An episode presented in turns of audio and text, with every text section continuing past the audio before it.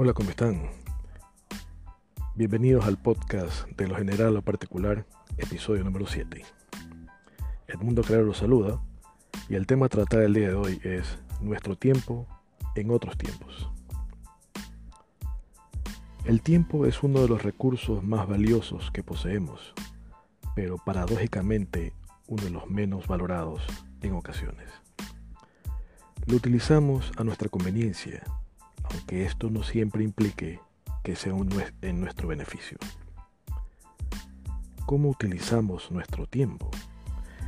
Es una de las interrogantes que deberíamos hacernos con frecuencia para determinar su uso, indistintamente sea este adecuado o no.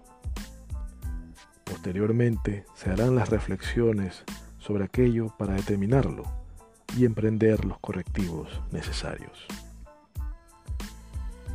Es tan valioso su concientización que se hace referencia en innumerables libros o se dictan seminarios sobre su adecuada administración. Para citar algunos ejemplos, les mencionaría lo siguiente. El libro de Focus de Daniel Goleman. Los siete hábitos de la gente altamente efectiva de Stephen Covey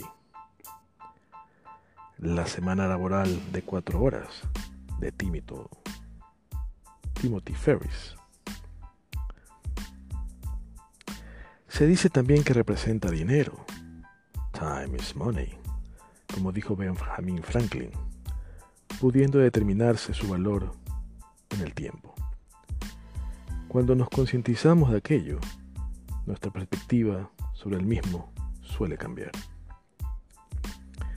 A su vez representa muchas otras cosas, inclusive más valiosas y necesarias, como el tiempo para amar y ser amado, tiempo en familia y por supuesto, tiempo para descansar evitando afecciones a la salud. Pero el tiempo pasa y nunca vuelve atrás, convirtiéndose en la única constante. En ocasiones, la forma en que disponemos de nuestro tiempo nos genera diferencias con el entorno o con las nuevas generaciones, por no compaginar con el mismo o con los nuevos estilos de vida de las mismas. La diferencia en cómo aprendemos e interactuamos evidencian que nuestros tiempos han cambiado a estilo de vida más acelerados cada vez más inmersos en innovaciones tecnológicas orientadas a una transformación digital y virtualización de las cosas, que si bien es cierto nos aportan muchos beneficios y soluciones a problemas de nuestro tiempo de comunicación,